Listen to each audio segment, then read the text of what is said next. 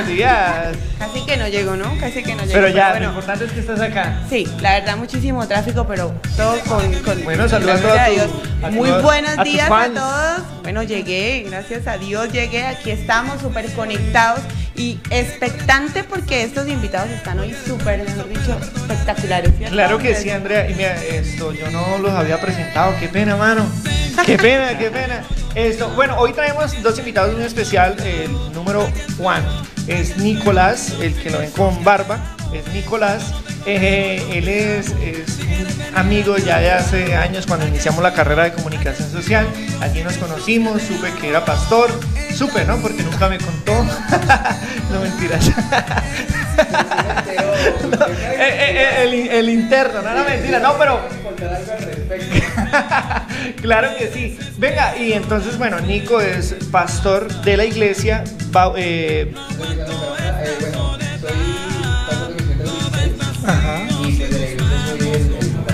El copastor. Ya, ahora sí. ¿Ya no, ya no me saben Sí, Ah, bueno. Bueno, de, eh, Pastor de Misión 316, eh, que es un grupo juvenil. Eh, cuando yo conocí a Andrés, aquí para los que lo acaban de escuchar, yo todavía no ejercía el ministerio.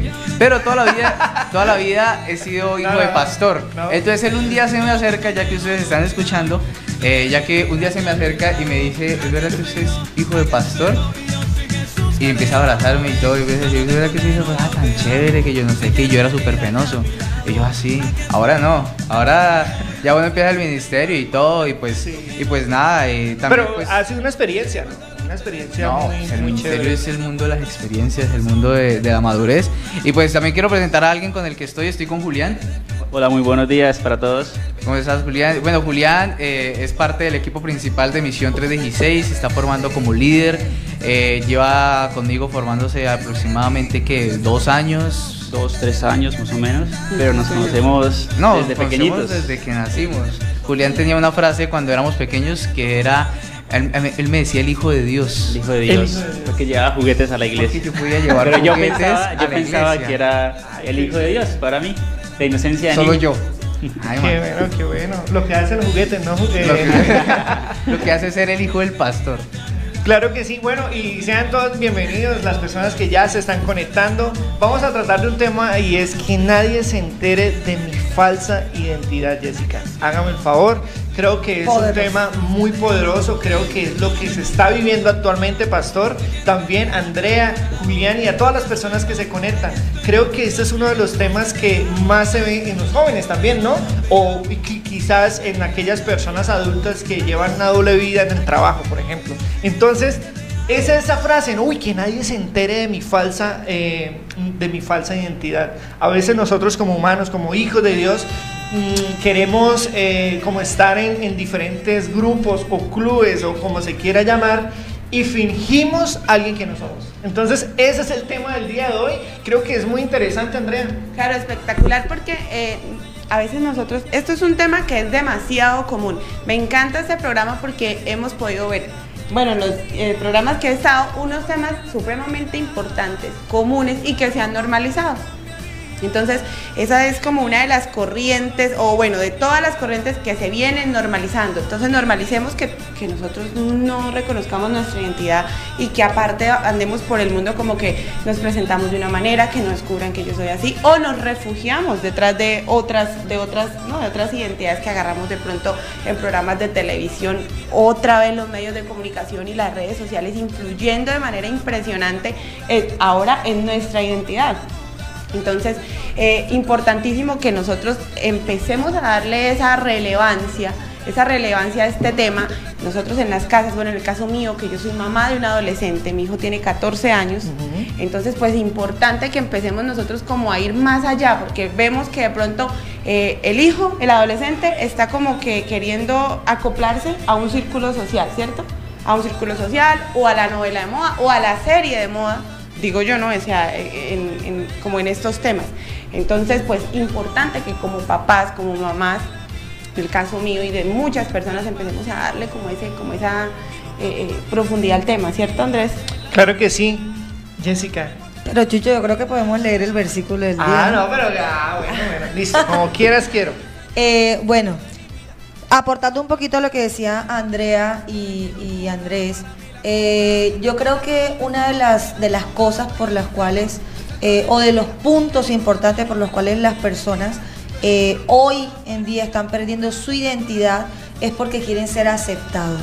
¿Sí? Es porque hay un mundo que está absorbiendo no solamente eh, nuestro físico, sino nuestra mente, eh, nuestro corazón y absolutamente todo. Entonces, eh, el hecho de querer sentirnos aceptados en una sociedad de la cual cada vez, como decía Andrea, exige más, ¿sí? demanda más, entonces eso nos lleva a, a, obviamente a perder principios, valores eh, y todo lo que de pronto nuestros padres eh, antes, antiguamente, formaron.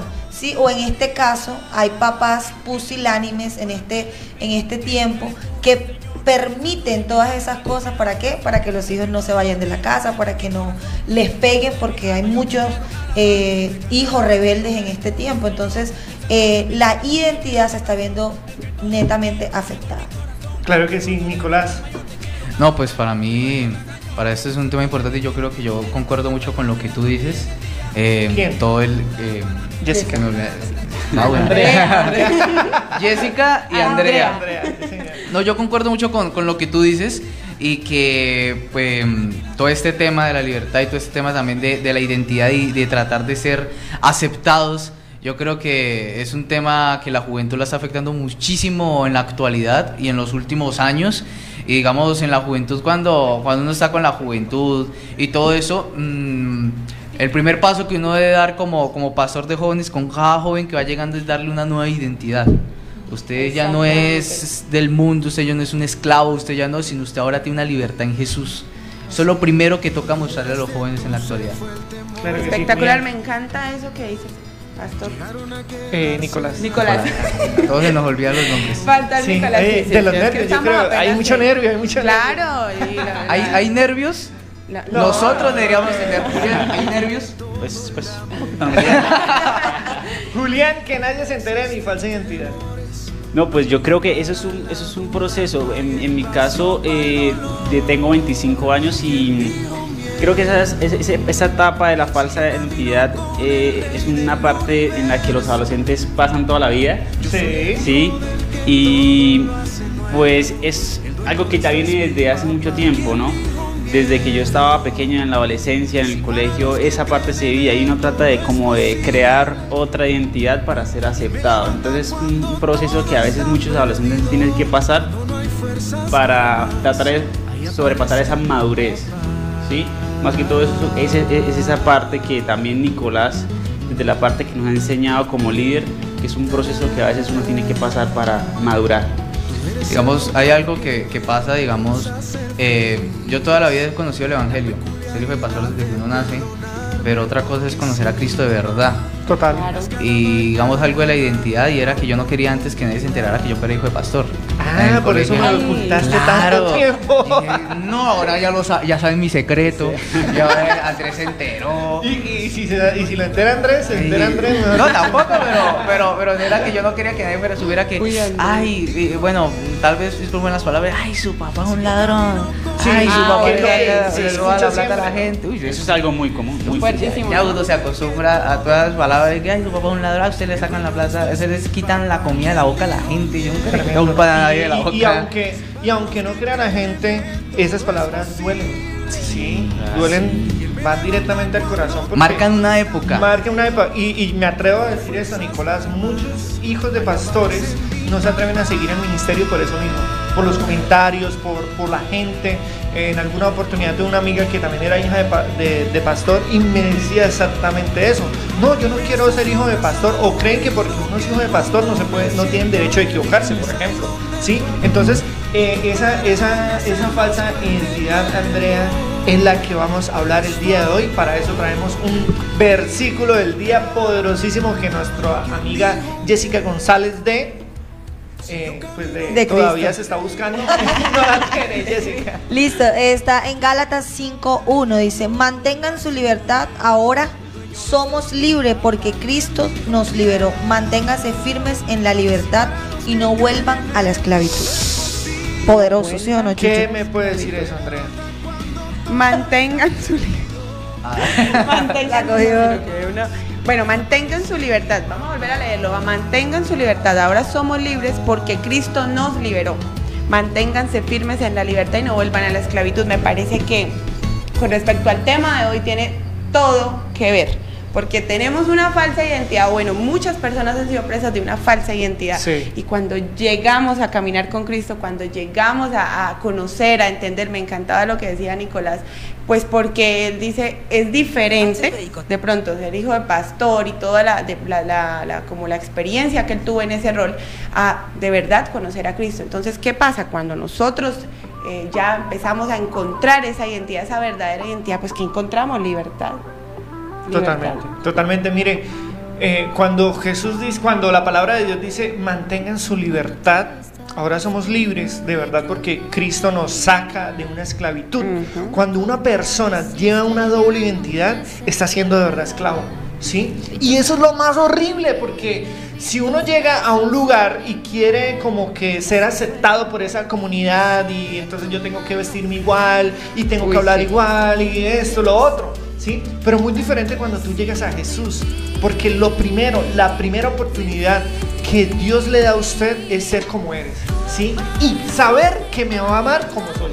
Que el paso de la transformación, claro, lleva su tiempo, no, no, no va, como decía Nicolás al inicio, nos va a llevar el proceso de la maduración, como que, ay, esta cosa sí me duele, pero va a ser necesaria para el crecimiento, Pastor Nicolás. No, sí, estoy totalmente de acuerdo contigo. Y todo este proceso de madurar espiritualmente. Y yo creo que Cristo es eso. eh, ser tal como uno es, pero no ser tanto como uno es, sino ser como uno siempre tuvo que haber sido.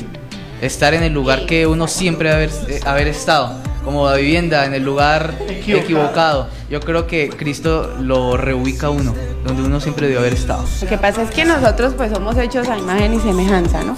Eso da de una vez como, una, como un, contexto de cómo fuimos nosotros diseñados, cómo fuimos hechos y en realidad de cuál es nuestra identidad, de cuál es nuestra realidad, porque la realidad que nosotros de pronto, o bueno, muchas personas tienen en cuanto a ciertas situaciones, en cuanto a, no sé, una cantidad de cosas, no es la realidad. Nosotros decimos, es que la realidad es que no hay trabajo, que la realidad es que estoy deprimido. Bueno, todo lo que hemos hablado, pero esa no es nuestra realidad, porque nosotros por diseño tenemos otra identidad. O sea, es naturalmente que tenemos que buscar llegar a Cristo para volver a ser libres y para recuperar esa identidad que de por sí pues ya la tenemos. Lo que pasa es que no la hemos encontrado. O bueno, no la han encontrado. Sí. Julián.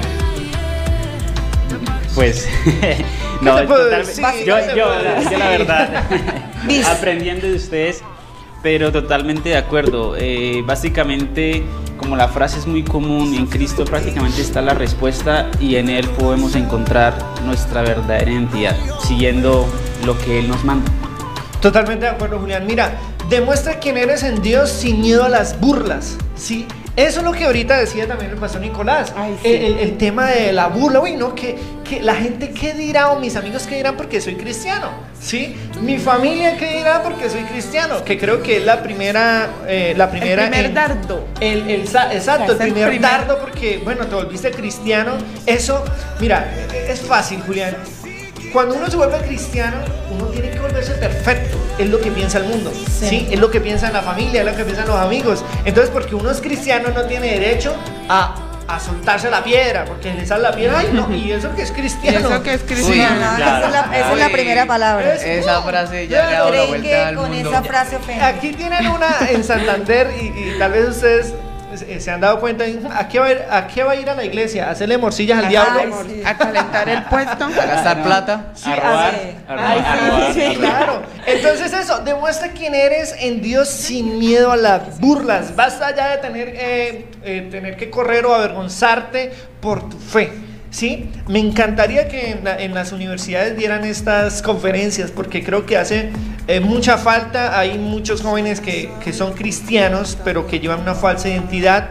eh, que les dan miedo de decir soy cristiano por el mismo club social que se viven allí mismo, no solamente allí, ¿no? sino en las empresas, pero basta ya, ¿sí? Es un mensaje con- eh, puntual, basta ya de, de- de tener que correr a la gente, de, de la gente o avergonzarte por tu fe. Sí, ¿sí? La- yo creo que Ajá. perdóname Andrés, hay jóvenes que son cristianos, pero uno nunca sabe que son cristianos. Exacto. Pues nunca Sí. se- yo creo que en la universidad nosotros tuvimos muchos compañeros cristianos y uno Y nunca uno supo. nunca supo. Les daba miedo, tal vez no les gustaba decir su identidad Sí, de ser claro. cristianos. Sí, ¿no? Y nosotros todos éramos muy abiertos, ¿no, Nicolás? O sea, en temas de esos públicos, cuando nos tocaban en unas exposiciones... día dieron una, una exposición de tema libre y le tocó, eh, yo, yo, mi, mi ambición en entonces era el fútbol, yo expuse sobre fútbol, no había empezado el ministerio esos temas y Andrés se para con un profesor que era ateo. El profesor no va a decir el nombre de él, pero se para y, y yo escogí el tema la, la muerte del Señor Jesús. Ajá. Y empieza a decir que fue crucificado por nuestros pecados y todo. Y al final dijo, cierren sus ojos y vamos a orar. Yo veía la cara de ese profesor. Sí, sí, claro. Yo veía la cara de ese hombre y yo, Andresito, de- usted lo que acaba de hacer. Hermano, Pero es chévere, es chévere, No. vale la pena, vale la pena todas estas cosas. esas Eso es el historias. evangelio. Exacto, por eso el demostrar quién eres en Dios, esa es una realidad. ¿sí? Hay otro punto, Jessica, y es obteniendo mi verdadera identidad. ¿O vas a, vas a, vas a opinar algo de lo Es- sí, quería opinar un poquito eh, del pasado. Y es que demo- debemos demostrar quiénes eh, somos en Dios sin miedo a las burlas. Eh, yo creo que es un tema bastante complicado, ¿sí? Sobre todo eh, dentro de las propias familias, ¿sí? Eh, los propios papás, cuando los jóvenes están buscando a Cristo. yo creo que si hay papás conectados allí, deben tener, digamos así, misericordia y paciencia con esos jóvenes que están tratando de ser diferentes. Porque muchas veces se ve anulada su identidad eh, por ellos mismos. Entonces, usted a qué va a la iglesia, si usted acá eh, es flojo, usted Tremendo. no es testimonio, usted, como dijo Chucho ahorita, va a hacerle morcillas al diablo y muchas cosas que lo que hacen es apartar a los jóvenes y a las personas aún, ¿sí? ¿Por qué? Porque apenas están iniciando el camino en Dios. Entonces es cuando más apoyo necesitan en su identidad, en lo que están construyendo, ¿sí? En su vida con Dios. Entonces eh, ya basta de creer que los cristianos somos perfectos.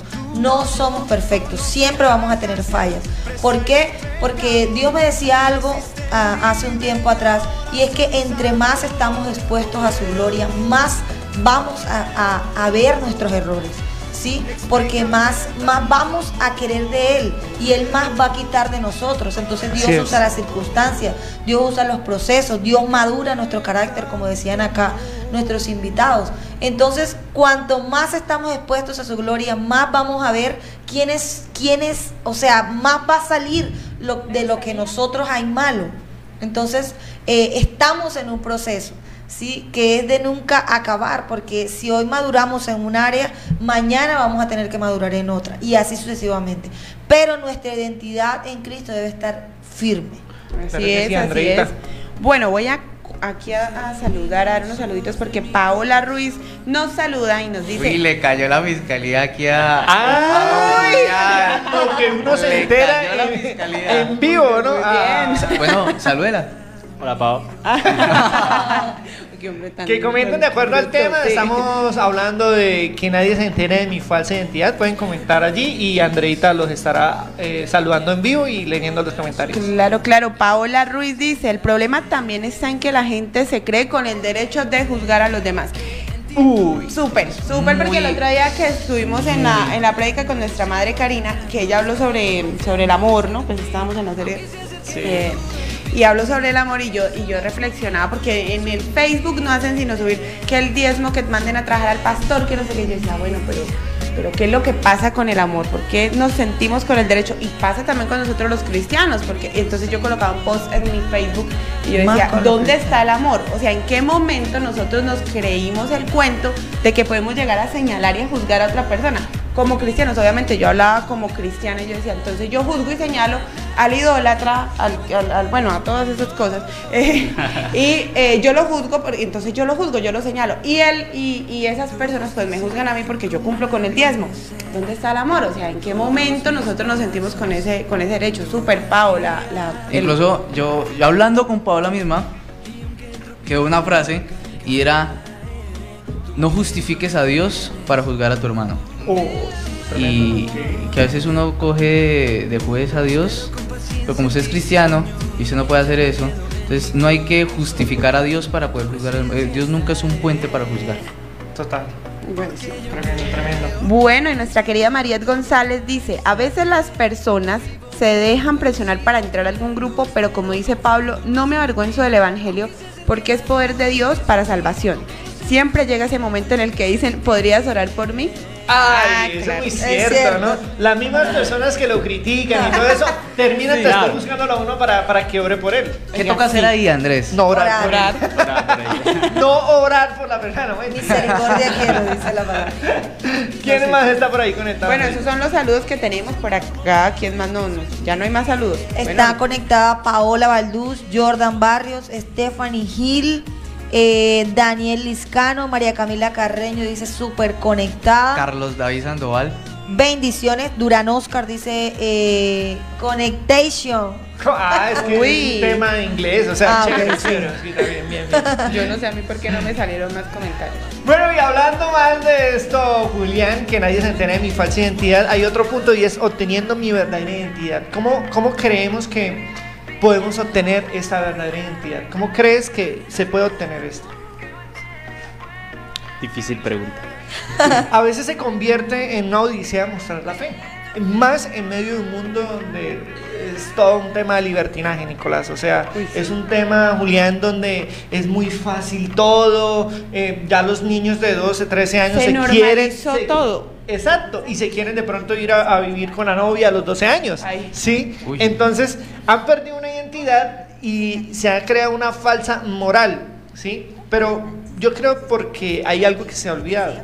¿Sí? Y ese Jesús quita todo pecado, nos lava y nos limpia. Muchas personas han perdido su identidad porque olvidan esta parte. ¿sí?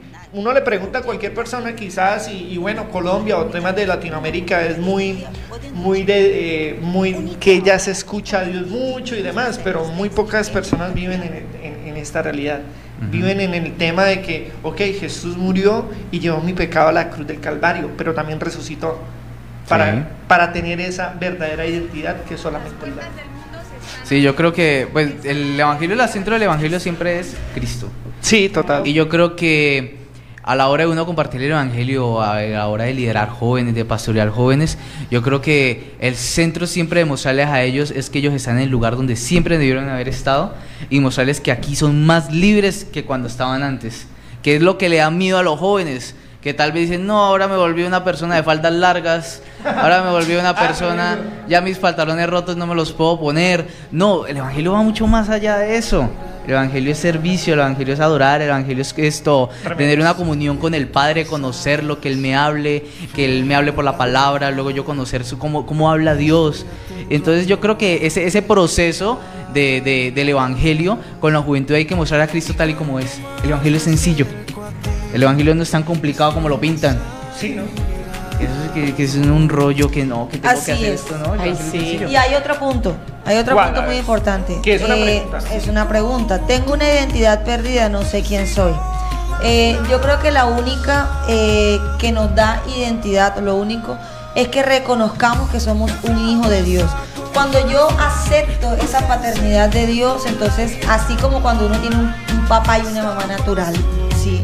hablando en un plano natural, eh, nuestros papás nos inculcan valores, eh, nos forman. eh, uno sabe que uno, por ejemplo, cuando uno está pequeño y quiere comenzar eh, a saber cocinar, ¿sí? Yo, uno le dice a la mamá, mami, pues enséñame a hacer por lo menos el arroz. Sí, ahí la mamá empieza, sí, a formar, ven hija, haz esto, haz lo otro, sí, y muchas veces uno cuando ya está mayor, que uno se casa, que uno, eh, lo digo por mi hermana, ¿no? Porque todavía no me he casado. Ay. Eh, ¿Tiene uno recuerda, no tampoco, uno recuerda, uno recuerda como que, ay, esto me lo enseñó mi mamá, ¿sí? Pero hay cosas que uno también va formando en el camino de- del matrimonio, ¿sí? Y bueno, eh, muchas cosas más. Pero así como nuestros padres nos forman, así Dios también tiene una herencia, ¿sí? Para cada uno de nosotros para ti que estás allí conectado. Dios tiene una herencia eh, y tú tienes que reconocer que eres su hijo, para que esa naturaleza de Dios pueda venir a ti y cuando venga contra ti el mundo o venga algo que no es la voluntad de Dios, tú puedas decir no. Para porque eso no me lo enseñó mi padre, eso no me lo enseñó Jesús, eso no me lo enseñó mi Dios. Mi Dios me dice que es así, así y así. ¿Sí? Entonces, para contrarrestar la identidad que el mundo nos quiere mostrar o nos quiere eh, inculcar o nos quiere, eh, ¿cómo se dice esa palabra? Como Imponer. eh, imponer exactamente, mejor no pudo haberlo dicho Andrea, esa identidad que el mundo nos quiere imponer, debemos creer, sí, aceptar que somos hijos, sí, somos hijos de Dios y eso tiene que estar claro a partir de hoy, eh, si de pronto te creías un bastardo, si de pronto decías hasta el día de hoy, no, yo no, no, no siento que Dios es mi papá, eh, no siento ese amor de Dios, hoy es el día para que tú abras tu corazón y puedas decirle a Dios, bienvenido y te acepto como mi papá para ser diferente. A mí me encantó todo lo que dijo y me parece que hay personas, ¿no? Que yo conozco mi entorno, pues hay muchas personas que ya han llegado a los 30, 30, bueno, 30 todavía somos muy jóvenes. 30, Amén, amén. 35, pero 40, 50 años, en serio, 50 años y todavía no tienen esa identidad, todavía no la tienen. Entonces aquí va una, una, una recomendación y una, hasta una exhortación para nosotros, porque los obreros son pocos, ¿no? Y la niñez es mucha. Entonces, que esta anoche quienes estuvimos en el encuentro, eh, en la capacitación de liderazgo, el pastor Jonathan hablaba unas cosas que de verdad lo llevan a uno como a reflexionar y como decir, de verdad, listo, yo soy cristiana. ¿Y cuál es la visión que tengo? ¿Y a dónde estoy llegando? Miren la cantidad de personas que están sin una identidad, que están en riesgo, que están en, en cantidad de cosas porque no han reconocido, pues particularmente yo no la tenía, hasta que llegó Cristo por medio de una Amén. persona. Hasta que llegó y todo cambió. Entonces, obreros son pocos y la niñez es mucha. Vamos por eso. Estamos haciendo. Hay que ir, hay que seguir, hay que hablar. Así es. ¿Sí o no? Así es, Andrea. Eh, Pastor Nicolás, hay, hay algo mm, que es poderoso y muy polémico. Suéltela. Y, y voy a, a- a lanzarlo, como ahorita me decía. ¿De qué me hablo? ¿De qué me hablo? Andrés siempre lanza lo polémico. Siempre. Siempre la polémica. Él va contra la corriente. Claro, Sí, sí, sí, exacto. eso. Mi sexualidad está en riesgo. Eso se escucha, se ve en redes sociales, en las, todo el tema de plataformas de comunicación. ¿Qué le diría usted a muchas personas que tienen una sexualidad están, que está en riesgo, que dicen, "Ay, mi sexualidad está en riesgo, no sé quién soy?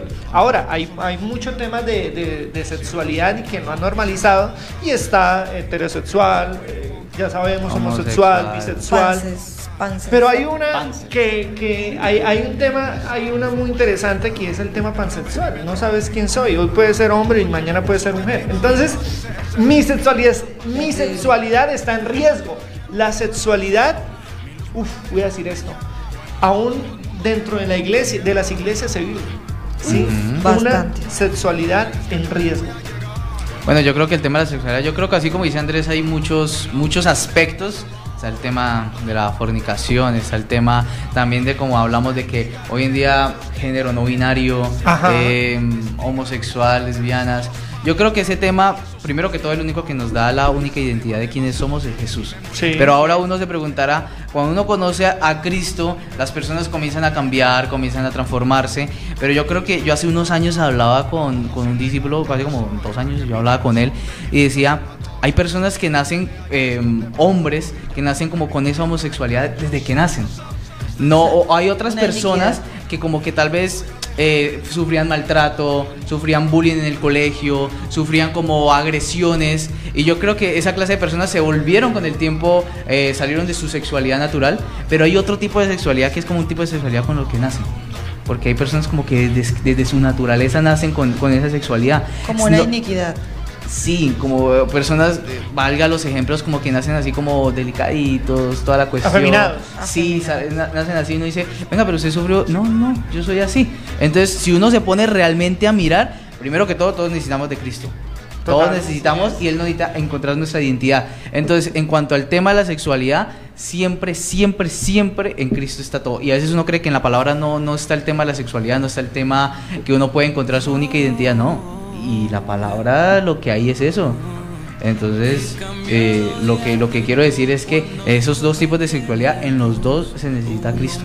Lo que pasa es que eh, hay algo muy complicado allí y de pronto no, no es que nazca eh, desde el vientre de la mamá eh, con esa sexualidad así, afeminado, sino que viene, bueno, todos nacemos en, en pecado, ¿sí? Eh, Sea lo que sea, todos nacemos en pecado. Cuando tenemos ya, digamos, una edad, ya podemos reconocer que tenemos conciencia, ya eh, en esa parte ya renunciamos y somos nuevas criaturas. ¿sí? Aceptamos a Cristo en nuestro corazón y bueno, Dios comienza el lavamiento, la transformación y todo lo demás. Pero eh, nacemos en pecado y hay maldiciones generacionales, hay raíces, hay A iniquidades. eso era lo que yo me refería.